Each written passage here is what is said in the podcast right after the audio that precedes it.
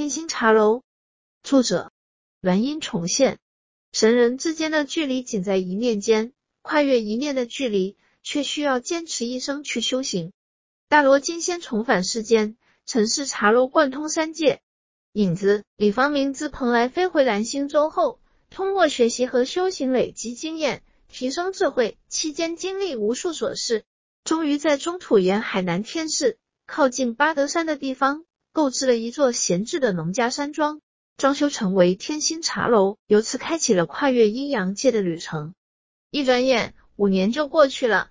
天星茶楼初具规模，时常有来自五洲四海的人前来问事，咨询处理一些难解的阴阳意识。李方明也已经快三十七岁了。期间经历了多少事，他记不清，只是觉得有很多重复的问题出现在不同家庭和不同人身上。例如，一家有老小要顾，顶梁柱却患上绝症，单身多年，不知良人在何方，辛苦求子，始终不得，只能干着急。有形无形的冤亲债主讨报，其中因果定律如同天网恢恢，疏而不漏等等。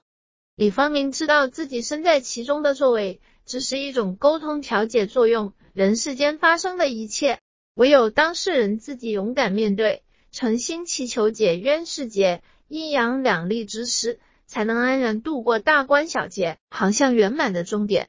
记得最近来茶楼的一位大哥，自从三十八岁开始身衰运低，健康状况急速下滑，多次进出大小医院，一个病好了。马上又有其他病症出现，折磨痛苦就没间断过。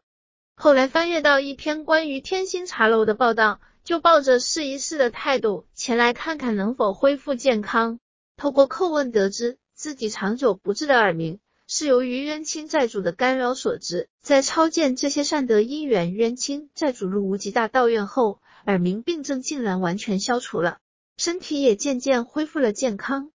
李方明对此很是感慨。中土人们的思维观念目前陷入眼见为实的窘境，对于自己眼睛看不到的，往往就认为是虚假的，真是可以用井底之蛙形容。但是对于这些眼睛看不见的，也会造成自己不想要的后果，往往都是当事人难以承受之重。能如这位大哥一样，因接受而得解脱者，真是少之又少。古语有云：万般带不走，唯有业随身。每个人身上都有前世今生所结下的不良因缘，这些冤亲债主们在灵相界发起无形的因果讨报，造成人生无数风波。当无解的重大难关来临时，首先双手合十，诚心祷念，祈求仙佛慈悲护持，就能让自己得以缓冲时机。若是放下自我所执，方能在纷纷扰扰的线索中找到事件起头，然后再按图索骥。找到问题症结关键所在，运用智慧来解决问题。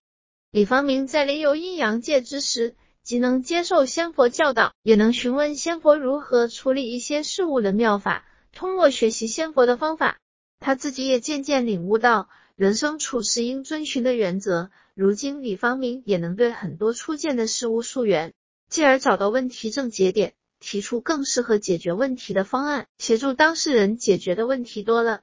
人们也渐渐的知道了李方明，找他问事的人就更多了。对于圣神仙佛，李方明觉得他们更像一位位智慧长者，在宇宙中已经存在了亘古时光，有一部分旅居地球来做客。而真佛心中的李心光明禅师，则是耗费毕生心力，将虚空宇宙的智慧宝库转化成文字，留存于人世间。让后来者有学习的资源，李方明也是得此智慧宝典修习。又有机缘直接与宇宙高能相互交流，感觉自己已是三生有幸。而如今能在天星茶楼中，通过自己与灵界高能相互接触，让更多的人来受益，更是一种难得的人生体验。天星茶楼的故事从这里开始，回光带甲的故事从这里接续，欢迎读者继续支持。